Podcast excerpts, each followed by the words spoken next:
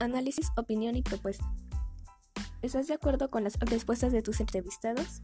Sí, porque esta es una situación seria y en cuanto al señor Roberto estoy sumamente de acuerdo porque esto de la limpieza siempre tuvo que haber sido con o sin pandemia. Mi opinión.